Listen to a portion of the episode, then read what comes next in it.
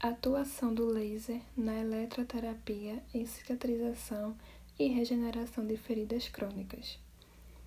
Os aparelhos de laser de baixa potência são usados na eletroterapia para o tratamento de doenças, como a regeneração e cicatrização de feridas crônicas, combatendo dor e inflamação. Normalmente é usado o laser com uma ponteira em forma de caneta que é aplicada sobre a área que deseja tratar.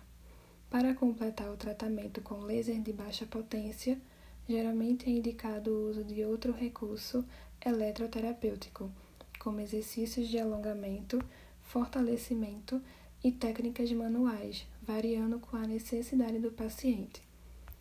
A dosagem habitual do laser de arsênato de galho, hélio neon ou diodo é de 4 a 8 joules centímetros quadrados, sendo necessário encostar o laser na pele com uma pressão firme sobre a área a ser tratada.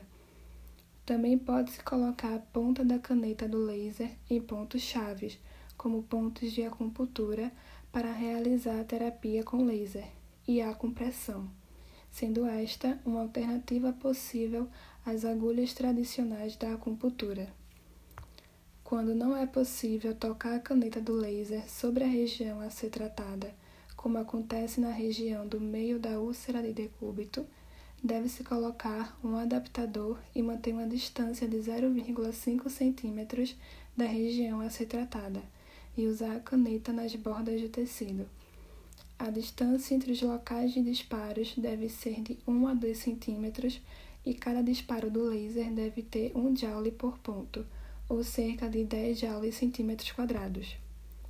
O uso do laser terapêutico tem o objetivo de acelerar o processo de cicatrização em decorrência dos seus efeitos fotoquímicos, fotofísicos e fotobiológicos nas células e tecidos.